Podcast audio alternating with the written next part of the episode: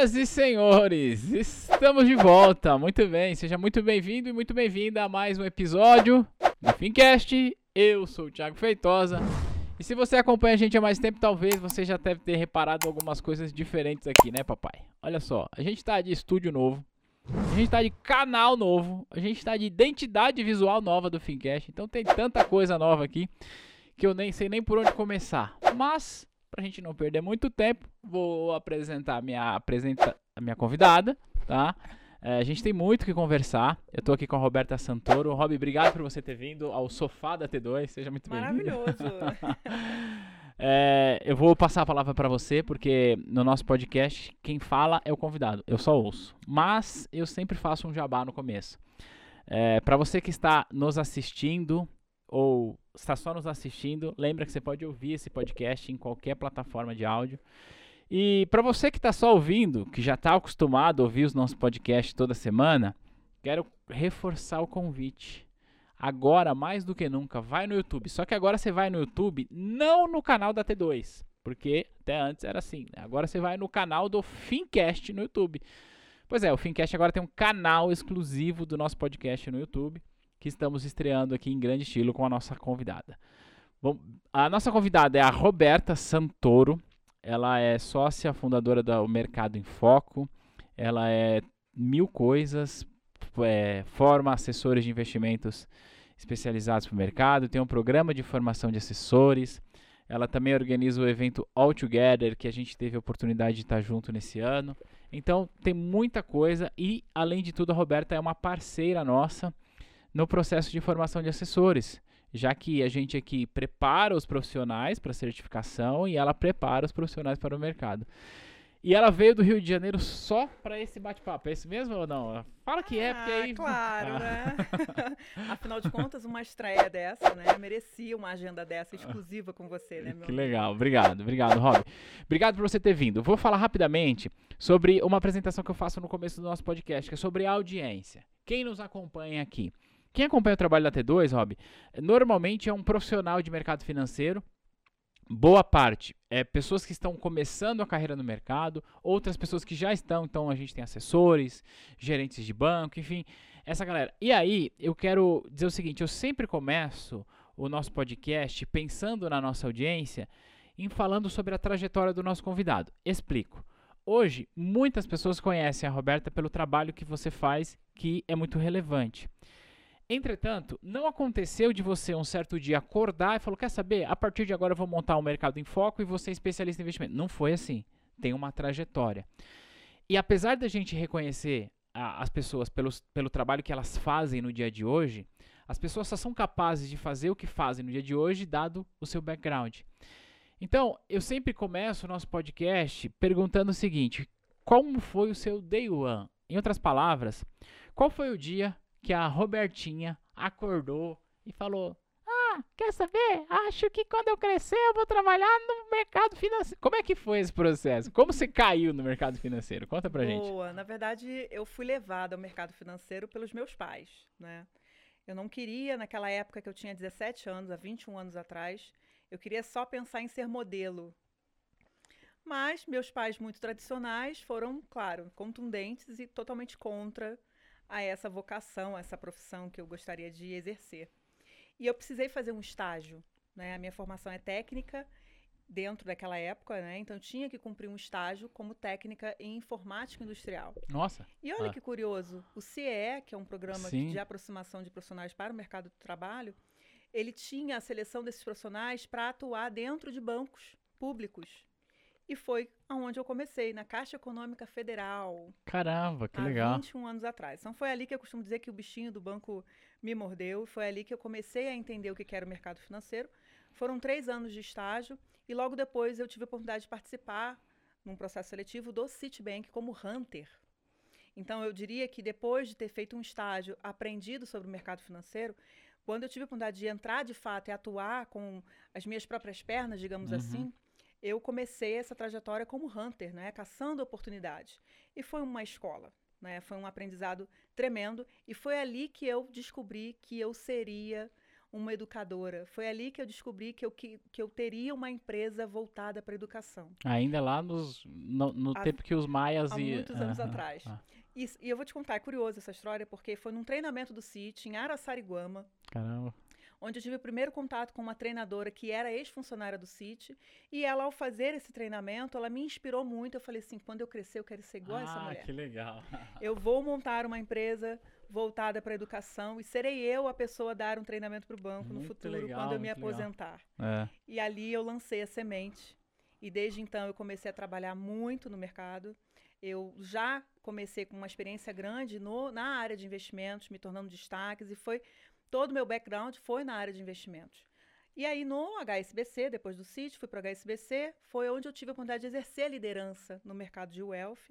E eu comecei a treinar as pessoas propriamente dito. Uhum. Então ali eu comecei a capacitar, contratar, treinar essas pessoas, entender dessa dinâmica de formação. E nesse movimento da entrada do Bradesco, eu percebi que não fazia sentido eu permanecer ali, saí do HSBC e fui para o Santander exercer de fato o papel de educadora, porque além de ser uma regional de pessoa física, eu era multiplicadora do banco. Ah, o Então eu Santander tem isso, né? viajei Ah. durante em alguns locais, algumas regiões para multiplicar, para ensinar pessoas, capacitar, promover, treinar, trazer pessoas para a função de gerente.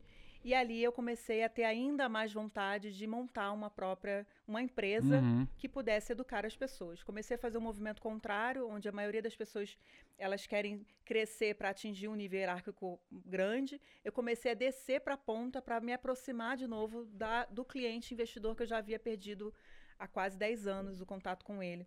E aí eu fiz um movimento contrário, voltei para a agência, a agência Select, e aí eu comecei a me aproximar novamente desses clientes, já pensando nesse próximo passo do mercado de assessoria. Comecei a olhar o mercado de assessoria, vi que era um mercado que estava em franca expansão, e eu pensei, puxa, esse é o movimento que eu tenho para fazer.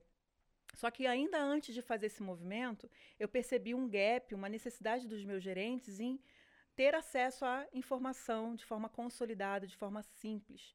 E o banco, naquela época, mandava morning call 10 e meia da manhã.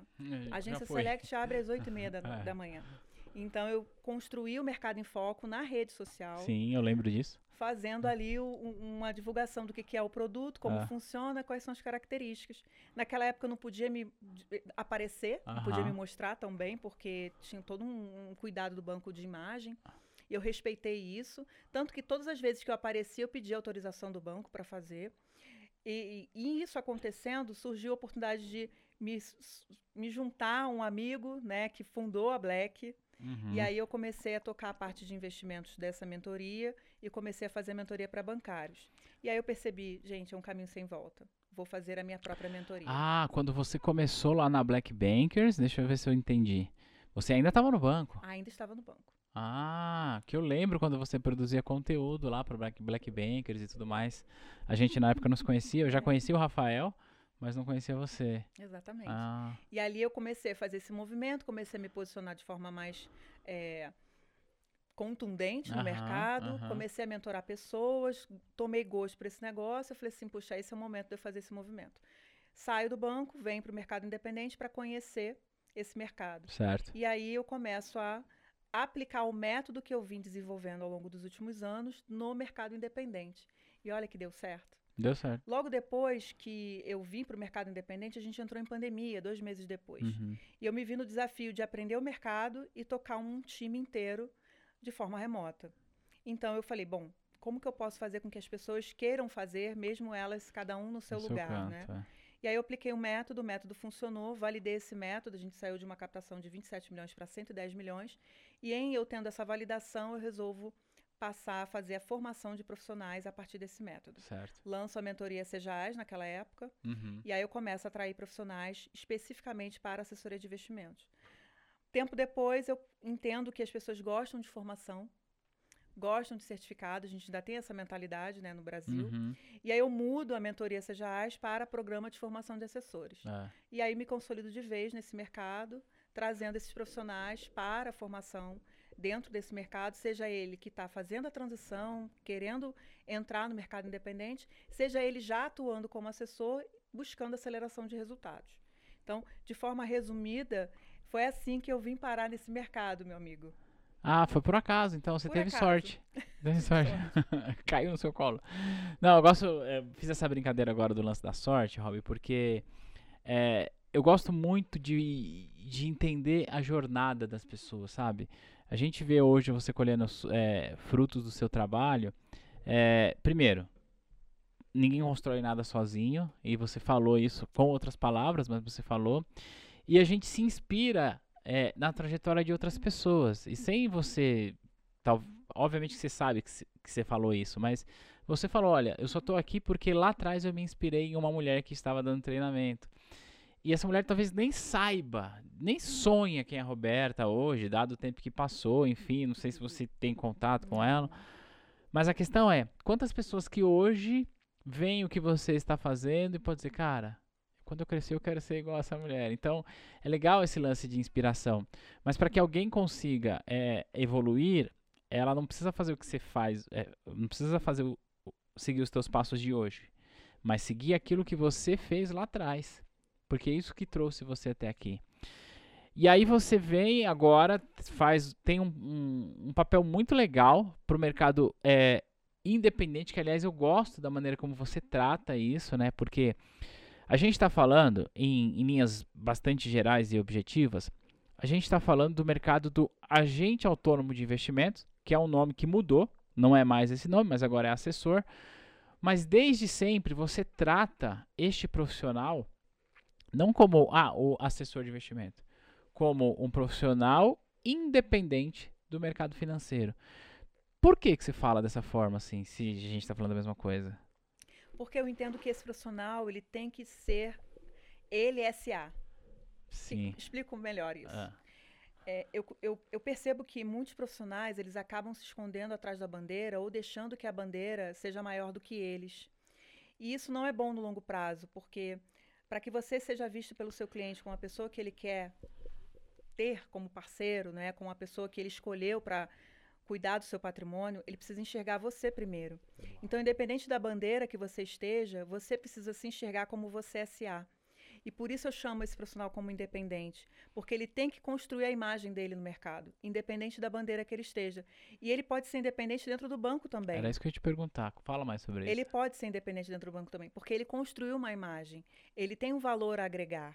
Não é o, o- a Roberta do Bradesco, do Citibank, do HSBC. É a Roberta que gera valor agregado na vida das pessoas. É a Roberta que transforma a vida das pessoas através da educação.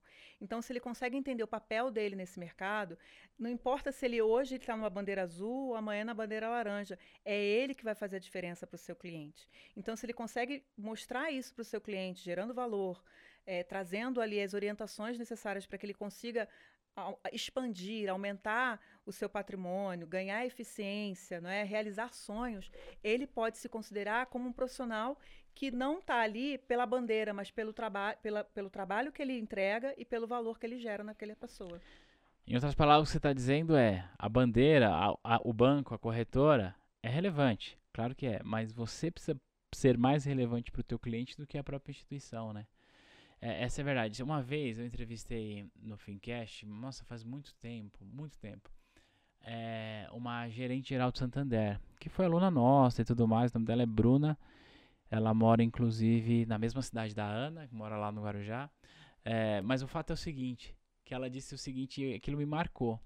Ela falava assim, olha, eu sou gerente e tal, e lá na minha agência, os clientes até podem eh, contratar uma linha de crédito com outra instituição porque eles querem os juros mais barato, e é normal quando a gente está falando de crédito.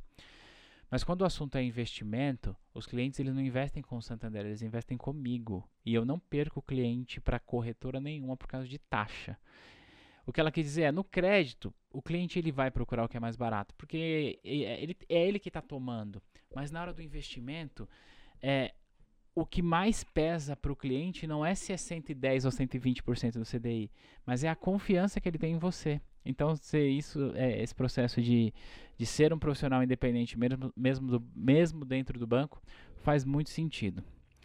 Só que aí você trabalha formando os assessores de investimentos. Eu queria te fazer uma pergunta bastante objetiva, de algo inclusive que eu já ouvi você falar muitas vezes, do qual eu inclusive concordo, que é a vida do assessor de investimento, desse profissional que é independente nesse, nessa forma autônoma, ela é muito desafiadora no primeiro ano. Eu queria que você explicasse pra gente por que, que ela é desafiadora, como é que funciona esses, esses primeiros desafios, ou seja, quais são as primeiras barreiras que um, que um, um assessor de sucesso, ou seja, a asa lá atrás, é, precisa romper no primeiro ano de negócio dele? Primeira crença dele, né? Porque seja ele vindo do banco ou vindo de outros mercados, ele tem ali um estereótipo da figura assessor de investimentos.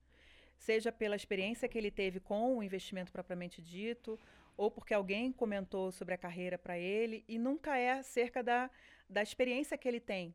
Então, isso faz com que ele venha com uma determinada crença, e a partir dessa crença, ele começa a implementar determinadas atitudes que, na maioria das vezes, não dá certo.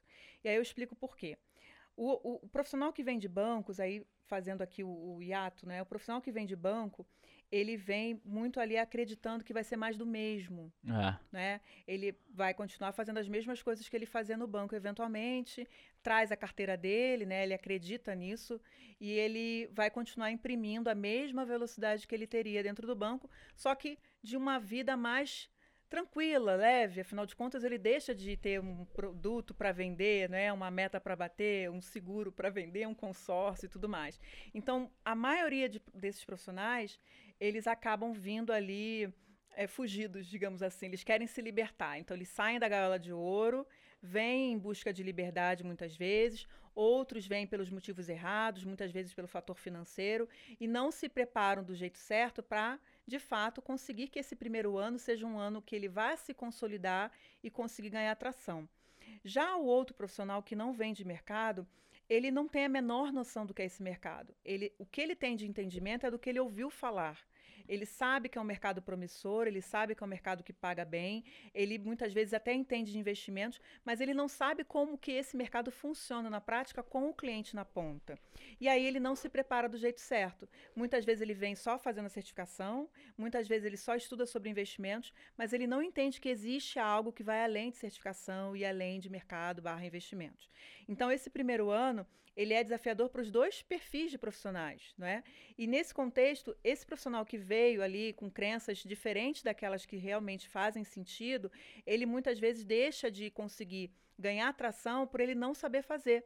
E aí tem o fator do lado que já existe aqui de não ter uma liderança muitas vezes, de não ter uma estrutura muitas vezes para receber esse profissional e dar atração a ele. Ou seja, venha, eu te recebo, você vai passar por toda uma esteira de preparação, nós vamos te preparar em todos os níveis, técnica, comportamental e comercialmente, e depois de tanto tempo você está pronto a andar sozinho. Isso não existe. Poucas são as operações que fazem isso. Né? É. E aí, quando a gente percebe que esse profissional veio, muitas vezes iludido, atraído pelas promessas financeiras, não roda aqui porque ele não faz as escolhas certas. Então, o primeiro ano que é um ano onde ele se depara com as descobertas, ele percebe que aquilo que ele pensou que seria não foi, né? Ele não sabe como, como fazer, ele se vê totalmente perdido, sem um direcionamento, ele não sabe como lidar com a liberdade que ele tem. Ora, ele veio atrás da liberdade, mas agora a liberdade virou a pior inimiga dele, porque ele não sabe como gerir o seu tempo, ele não sabe o que ele deve priorizar, ele não sabe como deve se planejar, aonde ele deve buscar. O bancário que trouxe a carteira, achando que o cliente principal viria, não vem. Não vem. E aí são várias questões que vão se deparando ali, são vários desafios que vão aparecendo para ele, que vai fazer com que esse profissional muitas vezes se frustre e, no limite, vá embora. Se a gente falar de dados aqui, a gente tem numa estatística macro, cerca de 30% dos profissionais que desistem da profissão, e quando a gente vê operações mais robustas, a gente vê um número de 70%, 67% para ser mais exata, de profissionais que não avançam nos seus primeiros oito meses. Isso é um dado que foi revelado, inclusive, no Altogether. Foi mesmo. É, como que é? Peraí. 70. Isso aqui vai dar um corte de podcast, pessoal. Já anota aí. Olha só, você está me dizendo que 7 em cada 10 profissionais assessores de investimentos que chegam no mercado não passam de 8 meses. Exatamente isso. Por quê? O que, que Ex acontece? Exatamente, Por porque vem falou. pelos motivos errados, não tem a preparação adequada, não conseguem ganhar atração, não conseguem fazer a, a, os negócios acontecerem dentro daquele prazo e vão embora. E, de novo, a questão financeira, eu diria a você que é o principal fator motivador desse cara ir embora. Por quê? Por ele não saber fazer, ele não ganha dinheiro. Ele criou uma Preciso expectativa. pagar a conta depois, é normal. Achando que ia ganhar ah. os 20 mil reais da propaganda É. e não ganha. E aí o que, que acontece? Vai embora. Uau. É. É, é para ficar desse jeito mesmo. É, é, é. Agora, eu tenho mais perguntas para te provocar em relação a este mercado. É, uma das coisas que a gente viu lá no All Together é que a Ancord ela aplica mil provas por mês, né? O que significa ir no limite, apesar da taxa de aprovação do exame ser baixa, ela está perto de 50%, acho que é isso, ele foi dito lá. Mas, quanto? 52%? Obrigado pela cola. Ela tá, vai, vamos arredondar para 50%. No limite significa dizer que se a Ancord aplica mil provas por ano, por mês, aliás, só um adendo aqui. Apesar da nota, a taxa de aprovação global da Ancord ser 52, a nossa taxa de aprovação, ou seja, dos nossos alunos, é muito maior do que isso, que fique claro. Mas enfim, é, o que eu estou dizendo é que no limite, se ela aplica mil provas por mês, são 12 mil provas por ano, 52% de aprovação, cada, cada ano a Ancord cospe no mercado, ou seja, coloca no mercado, né, 6 mil novos assessores. A gente tem hoje aproximadamente 14 mil, é isso? Não, já estamos em 20 mil assessores. Já, já estamos 20 mil assessores atuando. E aí, certamente tem um turnover muito alto por conta disso que você falou. Eu quero te fazer uma pergunta. E para essa pergunta, eu queria que você respondesse ela de uma maneira muito objetiva, no sentido de sim ou não, porque eu já tenho uma outra para encaixar. Pode ser? Pode, vamos. Dado esse número, você acha que o mercado de assessor de investimento está saturado? Não. Beleza. Por que, que eu, eu quis ouvir isso? Recentemente eu fiz uma entrevista no Fincast, aqui mesmo nesse programa, com uma pessoa da Faria Lima que é bastante relevante. Você que certamente conhece e, e quem está nos ouvindo eh, já ouviu, sabe de quem eu estou falando, mas enfim. É uma pessoa bastante relevante na Faria Lima e ela disse, ela foi categórica. Ela falou o seguinte: a profissão do assessor de investimento vai acabar. Ponto final. O que vai sobrar, se sobrar, é o consultor. Eu queria ouvir você sobre isso. O que, que você pensa a respeito disso? Eu não acho que ela vai acabar. Eu acho que ela tende a evoluir. Tá? E, de verdade, particularmente, eu acho que as duas funções, na prática, elas exercem mesmo, o mesmo valor se bem feito junto ao seu cliente. Então, o que, que a gente tem observado? O mercado vem amadurecendo, a gente vê democratização de investimentos, a gente vê acesso à informação de forma ilimitada, a gente vê avanço de tecnologia disponível e o que a gente não vê é a substituição do ser humano. Né? É, eu gosto muito de um TED da, da eh, Michelle Schneider que fala sobre o profissional do futuro. E ela comenta sobre as habilidades do profissional do futuro, que é citada pelo Fórum, Fórum Econômico Mundial. E ali ela cita as- principais habilidades desse profissional, que são exclusivamente comportamentais. Certo. Logo, ela mostra que, apesar de você ter um avanço tecnológico, onde você terá robôs, algumas profissões até deixarão de existir, mas as profissões que dependem necessariamente do relacionamento humano, isso não será substituído por robô. O que, que eu quero dizer com isso? Por que, que eu trouxe esse pano de fundo? Porque seja assessor, seja um consultor, seja um outro profissional que vá lidar com o seu cliente de forma ampla, não apenas se restringindo a ativos financeiros, mas cuidar desse cliente no seu patrimônio, olhando a sua empresa, olhando a sua família, olhando a sua associação, olhando os diferentes ciclos de vida que todo ser humano passa, se esse profissional consegue gerar valor e ganhar essa confiança, ele vai continuar com esse profissional na linha do tempo. Tanto que a gente vê lá nos Estados Unidos, né, a profissão Financial Advisor, a gente já vê na terceira, quarta geração. E é o que vai acontecer aqui, desde que esse profissional continue relevante. Então, se o nome jurídico que será dado como assessor, consultor ou qualquer outro nome é, será extinguido ou muitas vezes unificado, porque de verdade eu acho que na prática é a mesma coisa, mais uma questão regulatória, eu penso que não, não, não vai acabar, mas vai evoluir como já evoluiu. Se a gente resgatar lá na década de 70, quando a profissão do assessor ela iniciou, qual era o papel do assessor? Ele só cumpria ordens. E isso foi evoluindo na linha do tempo. Eu gosto de chamar isso em três tranches, ou AI 1.0, 2.0 e 3.0. A gente vive a fase do AI, que não mais a AI, AI 3.0, e a gente tende a avançar para uma fase de visão holística da profissão desse profissional que tem um papel fundamental na vida do seu cliente na tomada de decisões. Então, consegui ser clara aqui na, na resposta? Você conseguiu sabonetar bem, essa é a verdade. Ah. não, você foi bastante clara. Eu digo sabonetar porque, assim, você disse o seguinte, né? Se vai acabar ou não, não sei. O fato é que o profissional vai continuar tá, estando lá, né? Exatamente. Porque essa é a verdade. Eu costumo dizer o seguinte, é, e a gente já fez bastante live junto, né? E todas as vezes que a gente faz live, eu sempre cito o trabalho relevante dos influenciadores, né? Porque eles levam educação financeira para a grande massa e essa grande massa, em certo momento, vai acabar se deparando com uma necessidade de investir e, portanto, vai é, ter que buscar um profissional. E, e eu estou fazendo essa, essa esse breve introdução aqui para falar sobre isso, porque eu tenho um profundo respeito, agradecimento. Acho que os influenciadores de finanças são bastante relevantes para a economia é, da vida real, tá? É, Entretanto, é, tem uma, um lance que é, é vende-se muito a ideia de que investir é simples, investir é fácil. É só você ir lá, abrir a conta na corretora e comprar um título público. Aí o cliente que não conhece nada vai lá, compra um tesouro IPCA para 2050 e a taxa de juro começa a subir e o título dele começa a marcar negativo, ele não sabe o que está acontecendo. Porque de fato é isso que acontece. Ou então, ah, eu tenho uma necessidade de investir o influenciador. Que, repito, não estou fazendo uma crítica ao trabalho do influenciador, eu acho que é extremamente importante. Muitos fazem trabalho brilhante, outros a gente sente que falta um pouco até de conhecimento do próprio influenciador, mas isso não vem ao caso. É, então, é, reforço, o trabalho do influenciador é muito importante. Entretanto, o influenciador ele não consegue, porque não é o papel dele, pegar na mão do cliente para, para ori, orientá-lo de verdade, porque não dá. E aí o cliente, quando tenta fazer sozinho, que ele não entende minimamente o que é uma curva de juro, e porque não é para entender mesmo, porque ele está fazendo outra coisa, ele está no comércio, ele está no consultório, ou seja, é o médico, é o dentista, é o comerciante, enfim, é o motorista do Uber.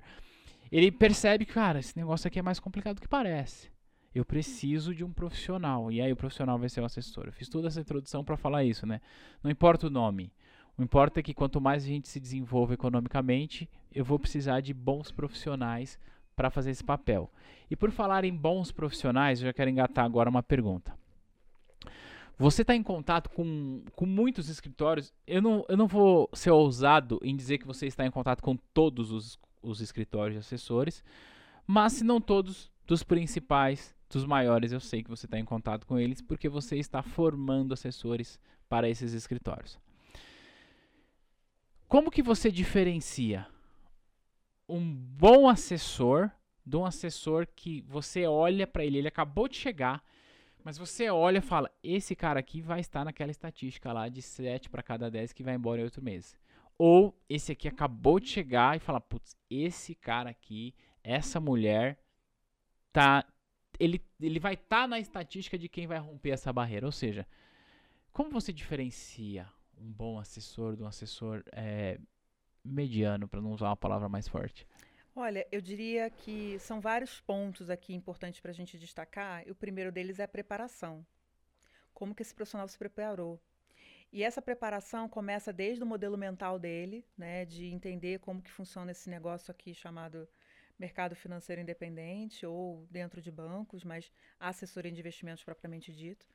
E, e essa preparação e essa mudança de modelo mental, entender o papel dele na sociedade, sabe? Eu costumo dizer que uma vez que você toma a decisão de atuar no mercado financeiro, você tem um papel de educar. E quando você entende esse papel, você educa desde dentro da sua casa, ali no seu microecossistema, né? Quando a sua tia, o seu avô te pede ajuda para desbloquear um cartão, em vez de você reclamar, você vai lá e ajuda.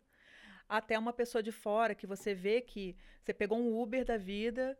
Hoje mesmo, o Patrícia estava falando sobre isso, né? Que ele pegou um Uber, o Uber estava falando de trade, que vai fazer um curso de trade e tal. E aí o Patrícia começou a orientar ele mostrando a diferença do que, que é risco, o que, que você deve fazer, não deve ser assim, porque pegando esse gancho do influencer, e aí só abrindo um parênteses, é, eles implementam, muitas vezes, despertam a consciência. Isso, o papel né? deles é esse. Ah, Despertar a consciência, mas eles não dão a continuidade do trabalho por uma questão óbvia. Porque não dá né? mesmo. Porque é uma grande massa. É. E aí, muitas vezes, esse cliente que ouviu falar, ou essa pessoa que ouviu falar, o que o amigo deu certo, fulano aconteceu, viu uma propaganda, vai lá, replica o passo, mas ele esquece que tem uma jornada, esquece que tem uma história do dinheiro, Hum. esquece que tem toda uma questão por trás para sustentar aquela tese, né, e acompanhar aquilo dali para frente. Voltando ao assunto, esse profissional que se preparou, que entendeu o papel dele na sociedade, que se preparou para perceber o seu valor e financeiramente também. Porque, veja, escolhi me tornar um assessor de investimentos. Eu não tenho hoje um incentivo do escritório, ou não terei. Ou poderei ter, mas não será suficiente para aquilo que eu preciso para me manter. Então uma ajuda de custo de oito- 800 reais, Exatamente. sei lá. Logo, eu preciso me Ah, preparar financeiramente, criar um colchão é, mínimo que seja para que eu me sustente nessa transição e- eu não tenha que trabalhar me sentindo mal, com aquela pressão de que eu tenho que pagar boleto, é. né? Então, ele se prepara financeiramente, ele se prepara psicologicamente, ele entende desse mercado, ele reconhece o papel que ele tem, ele faz estudo, ele conversa com escritórios, ele faz ali as pesquisas, ele conversa com pessoas que já fizeram a transição, ele busca ajuda, faz as certificações que precisam ser feitas, faz um- uma formação para entender da dinâmica, como que funciona. E aí, esse profissional ele vai dar certo. Mesmo que ele não entenda tão bem de mercado, mesmo que ele não entenda tão bem de investimentos, mas ele fez o trabalho de casa, se preparou e se mostrou não é, que tem vontade, tem obstinação, está disposto a fazer, se preparou do jeito certo, ele vai funcionar, ele vai passar pela arrebentação de oito meses. Uhum. Agora, o profissional que não se preparou financeiramente, que não se preparou psicologicamente, que não fez o trabalho de casa, o dever de casa, de perguntar, conversar, fazer as pesquisas necessárias e perceber que o valor dele né, é importante para ser percebido, que o papel dele é educar e que o papel dele não é só ganhar dinheiro aqui. O dinheiro é uma consequência. A receita que ele vai gerar é consequência do bom trabalho dele. Mas se isso vier primeiro, ele não dará certo. Ele vai se frustrar, em oito meses ele sai. Quer dizer que em oito meses ele. É, você viu aquela história da dieta? Eu fiz. Como que é? Vou tentar encaixar as palavras aqui. Eu fiz uma dieta de comer só ovo durante 21 dias. Sabe o que, que aconteceu? Eu perdi 21 dias da minha vida. Brincadeira. O que eu tô dizendo é o seguinte: Quase às vezes, às vezes você não tem algo muito claro em relação ao que você vai fazer e o objetivo que você quer traçar, que no final da história você só perde tempo. Por outro lado, você vai entender que até essa piada sem graça tem um objetivo aqui. Por outro lado, é, eu costumo dizer o seguinte: é, a gente está no mercado financeiro. Eu acho que talvez, talvez o mercado da saúde é, tenha-se uma discussão tão relevante quanto a risco em relação ao mercado financeiro. Quero dizer o seguinte: o que eu vou construir melhor a minha frase. No mercado financeiro a gente fala muito sobre risco, muito, muito, muito, certo? E o que eu queria dizer é que talvez no mercado da saúde fala-se mais do que ri- de risco disso, dado que o risco lá pode ser fatal. Mas o que eu quero dizer é o seguinte: mesmo que você se qualifique, tudo isso e tal, a gente sabe que tem um risco de da parada não dar certo. A gente sabe disso. Por outro lado, se você fez a lição de casa e se por alguma razão não deu certo, você fez tão bem a tua lição de casa que aquele conhecimento você vai usar em outro lugar, em outra área, em outro, outro banco, outra instituição. E aí eu caso a questão do banco. Num passado recente, eu recebi aqui no Fincast o Gustavo Lendmuth, que é head de expansão do Banco Santander, para falar do projeto AAA do Santander, que é para contratar 1.200 assessores de investimentos até abril de 2023. Algumas coisas me chamam a atenção. Primeiro, o modelo de negócios do Santander em relação aos assessores AAA. E o segundo, que é sutil, mas me chama ainda mais atenção, é o fato do head de um grande banco tradicional tá lá na live, fazendo live, falando em nome da instituição. Vem visitar a T2, vai em outra escola. isso era impensável há anos atrás, né? Se a gente pegar aqui, eh, vamos nominalmente dar nome aos bois aqui. O Guilherme Benchimol, CEO da XP, é ativo no LinkedIn, não é mais CEO, né? Mas enfim, é o fundador da XP. Ele é ativo no LinkedIn, ativo no Instagram. Claro, tem uma equipe por trás. Mas isso é, impens isso é impensável há alguns anos. O CEO de um grande banco, de uma corretora, tá lá dando a cara a tapa, né? E aí o Gustavo, guardado as devidas proporções, também fazendo isso. O que eu quero dizer com tudo isso? Que eu queria que você falasse sobre essa dinâmica dos grandes bancos em busca desses profissionais. Hoje, antes da nossa gravação, a gente estava almoçando e aí o Patrício que está ali, ele usou um termo que eu queria que você colocasse na mesa, que é um termo chamado rouba-montinho. Queria que você colocasse e explicasse o que é isso. É, então a gente está vendo a dinâmica das instituições tradicionais em relação a isso. E mais, esse posicionamento digital das marcas e como que os assessores deveriam, na sua visão, é, se posicionar também digitalmente. Perfeito. Fala aí do Rouba Montinho. Vamos lá, falando do Rouba Montinho primeiro. É, a gente viu o movimento acontecer muito, de forma muito acelerada na pandemia, quando os assessores eles estavam disponíveis, próximos dos seus clientes, num momento ali de muita aversão a risco, colapso do mercado, né? E, e ali que deu atração para o boom que a gente está vivendo hoje no mercado de assessoria. Em contrapartida, o banco não conseguiu chegar próximo desse cliente por uma questão de estrutural. Eu sou um banco, sou um modelo pesado, tenho uma estrutura física muito robusta, mas eu não consigo abrir as portas para receber o meu cliente aqui. Não tenho sistema para receber esse cliente de forma remota. Né? Então a gente viu uma debandada tanto da parte do cliente investidor quanto da parte de profissionais. Sim. Não é? é? Então esse movimento aconteceu.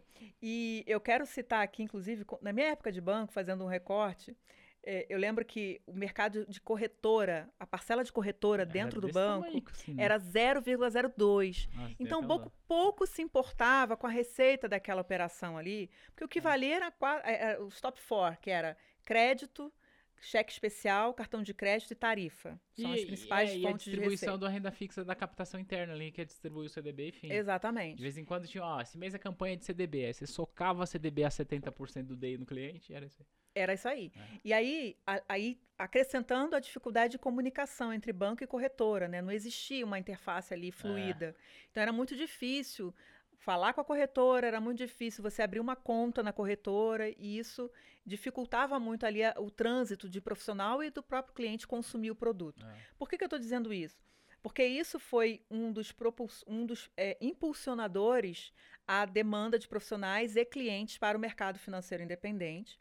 Feito isso, muitos desses profissionais vieram ali num movimento muito positivo, né? Profissionais de alto valor né? Que foram muito bem remunerados, muito bem pagos. E aí, da mesma forma que eu falo do AI, da figura 1.0, 2.0, 3.0, a gente também viu esse movimento acontecer em três tranches para o profissional vindo para cá. A gente viu o profissional muito bem pago lá atrás. Sim, e esse profissional, luva, né? Exato, ele, ah. e deu certo, foi ótimo. E Parecia isso... a transferência de jogador de Champions League. Exatamente. Levava uma multa, uma Exatamente. luva e, e, eu diria que até esse movimento que contribuiu para que o mercado se tornasse ainda mais agressivo na ah. busca de profissionais, especialmente os bancários. Depois disso, a gente viu um mercado muito inflacionado, muito inflacionado. A própria XP, que construiu um modelo de CLT de assessorias dentro da, da plataforma, começou a competir com os escritórios, a gente viu isso é. acontecer.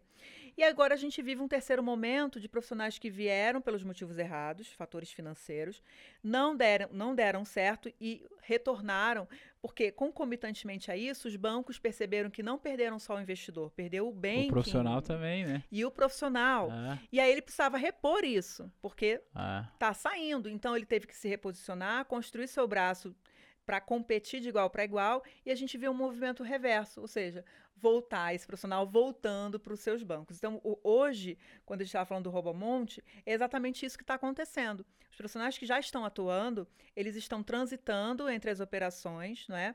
E a gente se vê numa situação difícil de mão de obra qualificada. Porque os movimentos que deviam ter sido feitos já aconteceram. E hoje, eventualmente, o profissional que está vindo, muito possivelmente, ou ele vem pelos motivos errados, ou ele foi saído de algum lugar e está em busca de recolocação. Ah. E agora a gente se depara numa situação de formação da necessidade de formação, para que de fato a gente consiga gerar mão de obra para colocar nesses lugares. A gente tem 9 mil vagas no mercado. 9 em mil? aberto. E 9 mil é difícil de preencher, né? Muito É, difícil. uma das coisas que o Gustavo falou é isso, cara. Ah, que- tem que ter a certificação, tá, mas não é só isso. O jogo não é só.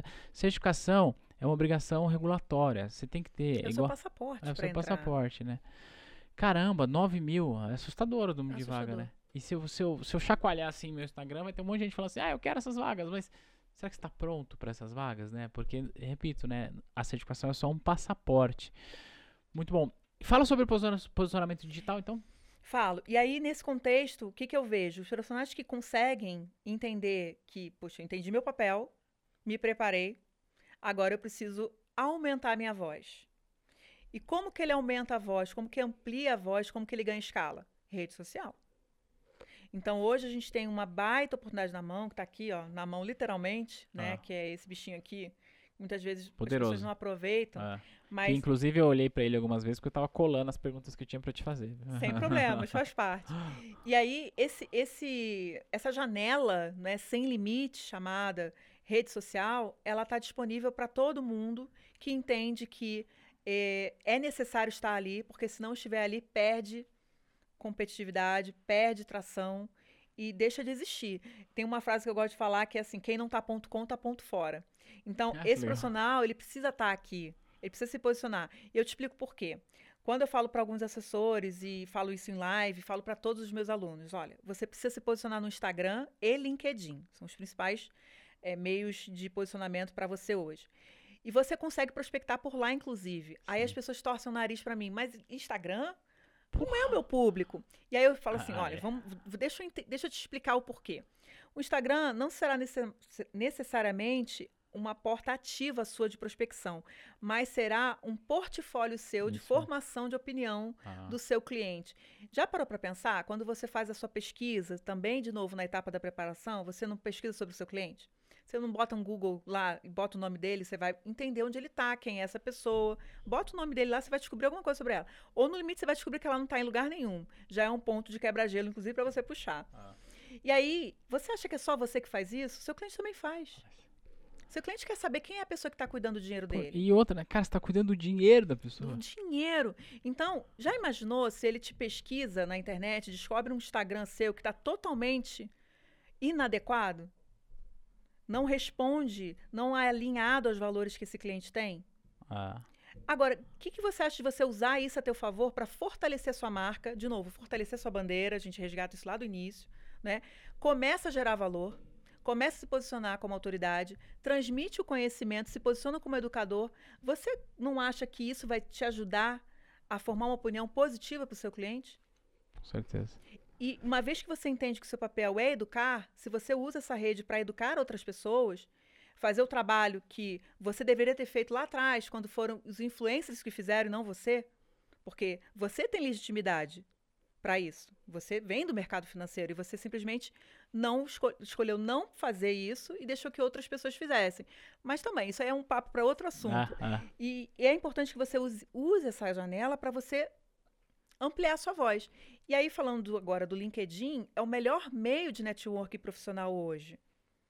É o melhor meio. Se você não consegue estar presente em todos os lugares, certamente no LinkedIn você consegue estar presente em muitos lugares ao mesmo tempo. ah. Então, se você cuida da sua imagem pessoal, cuida da sua imagem profissional, gera valor agregado nas pessoas, conecta com pessoas certas, que tem a ver com o seu business, tem a ver com seus é, assuntos de interesse, pessoas que estão posicionadas em nichos estratégicos, você não acha que isso vai te servir para ampliar a sua voz? É verdade, faz sentido. Então vamos começar a se posicionar agora. Então, tanto que é um- uma aula, é um- uma aula de um módulo meu Ah, que chama-se Day After. Mas isso você tá falando do, do, do PFA ou do Trans. Como é? Não estou falando do Transição Exchange. Ah. O Transição Exchange ele fala de forma muito leve, assim, para apresentar ao mundo, né? Deixa eu te aterrizar aqui. Já o Formação de Assessores, ele trata no detalhe, porque a gente cria até estratégias de filtros, de anúncios, para ele Ah, poder captar leads a partir das redes sociais. A começar com o branding dele. Então ele tem que entender que ele tem que estar lá, ele tem que construir uma imagem lá, ele precisa gerar valor agregado ali, para ele construir familiaridade e conseguir capturar clientes a partir dali. Faz, faz sentido. Ou você tá ponto com, você tá ponto off, né? Ou tá ponto fora. Que legal, muito bom. Deixa eu fazer uma pergunta que não tem uma resposta certa para ela. Mas eu quero te fazer mesmo assim, porque eu quero ver como que você vai se sabonetar aí. Hum. Pergunto. Quanto ganha um assessor de sucesso? Na média, vamos lá. Olha, essa, essa pergunta é pimenta, hein? vamos lá. Um assessor de sucesso, ele pode ganhar desde mais de 100 mil mês, né? Aham. Eu tenho assessores de sucesso que já têm Que já estão acima esse de seis número dígitos. de Aham. muitos dígitos, né? E tem ali, quando você entra, você consegue ter uma renda média de 10 mil, 15 mil reais, se você consegue captar cerca de 2 milhões, 3 milhões mês. 2 milhões, 3 milhões por mês. Em quanto tempo eu tô ganhando 10 mil reais por mês? Depois de 12 meses. Então quer dizer que se eu for consistente e, sei lá, vamos pegar um número objetivo, até pra quem tá nos, nos assistindo ter uma ideia.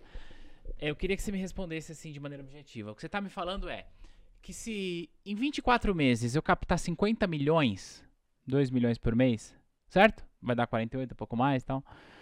A partir desse momento que eu tenho 50 milhões captado, quanto que eu posso pensar em ter de renda depois desses 24 meses? É exatamente isso. 15 mil reais é o que você vai ter de, de renda a partir dessa receita que você está acumulando. E aí vai depender de outros fatores, né, Thiago? que tipo de tem que operação pensar- que é? Exato, tudo porque mais, né? assim, existe um fator atrelado à carteira que é o ROA, que É. é o retorno sobre os ativos. Então, eu É. não posso, eu seria negligente de afirmar Bater que é categoricamente isso, né? isso, porque existem outros fatores que interferem. É, eu, enfim, essa semana estou recebendo vários assessores de destaques no meu, no, no meu canal, que eles têm trazido recordes de receita, 80 mil, 150 mil, 32 mil em uma operação. Então, assim, isso é muito relativo a cada operação que você está fazendo e, e o tamanho da carteira que você está construindo com o seu cliente. Tá spreadando bem pra cobrar, receber Não 30 pau necessariamente. de uma Sabe como é que é? Não é spread de produto. Ah. É capilaridade, é visão holística. São outras frentes além de ativos Ah, financeiros. Tá legal. É um câmbio, é uma Ah, sim. operação estruturada, é um, um Seguro produto também? de crédito para um, pra um cliente PJ, Tá é um seguro. seguro? Sim. Ah, que legal. Tem até consórcio hoje em dia na assessoria de investimentos.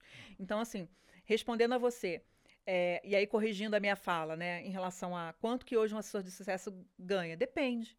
Depende do que ele quer buscar para ele. Ô, todo mundo do mercado financeiro só responde isso. Qualquer pergunta que façam, ah, o que, que você acha? Depende. Depende. E aí, assim, trazendo benchmarks, trazendo Ah. pessoas que eu tenho como alunos que têm valores, a gente vai desde pessoas de 100 mil, 200 mil, 300 mil, 1 milhão ano. Então, assim, são pessoas que hoje estão muito bem posicionadas, bem sucedidas, mas, gente, atenção.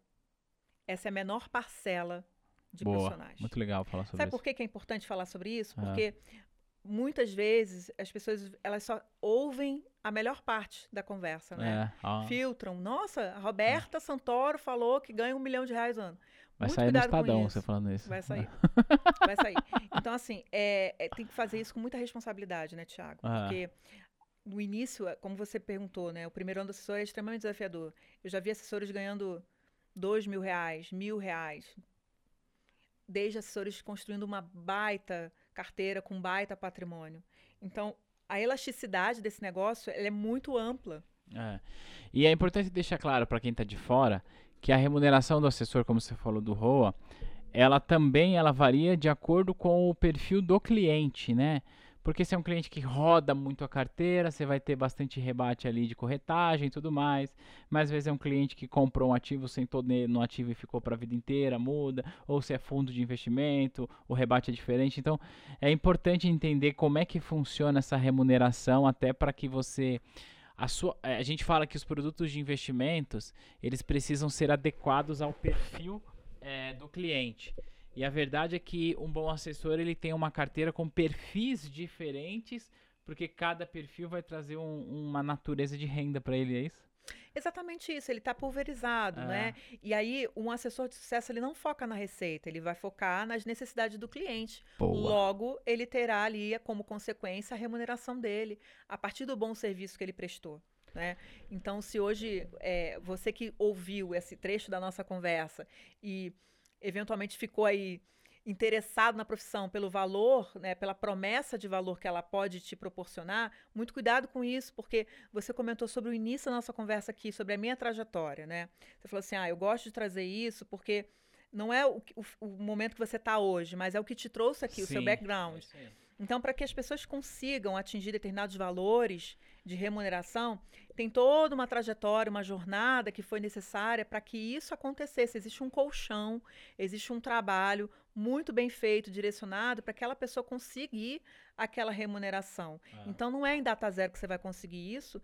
Tão pouco se você, mesmo que você tenha, ah, mas a Roberta falou que depois de um ano se você fizer as coisas certas, se você de fato entender das necessidades dos seus clientes, se você tiver uma visão holística, se você não se limitar só a ativos financeiros, se você de fato se posicionar do jeito certo, existem vários fatores, por isso que a maioria das pessoas respondem depende. Tudo, não, tudo. Ah, o que, para onde você acha que vai o dólar? Depende. depende. E a taxa de juros? Depende. E a política? Depende. Bom, enfim, essa é a resposta padrão da galera da Faria Lima, e, enfim.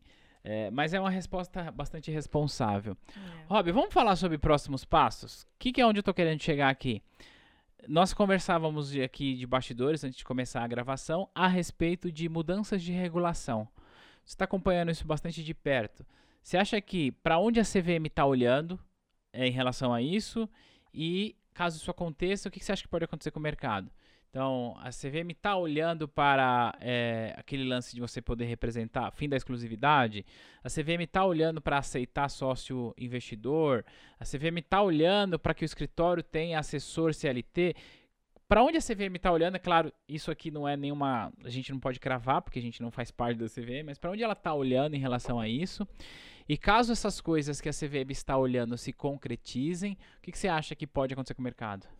É, assim, a CVM está olhando para a modernização do mercado.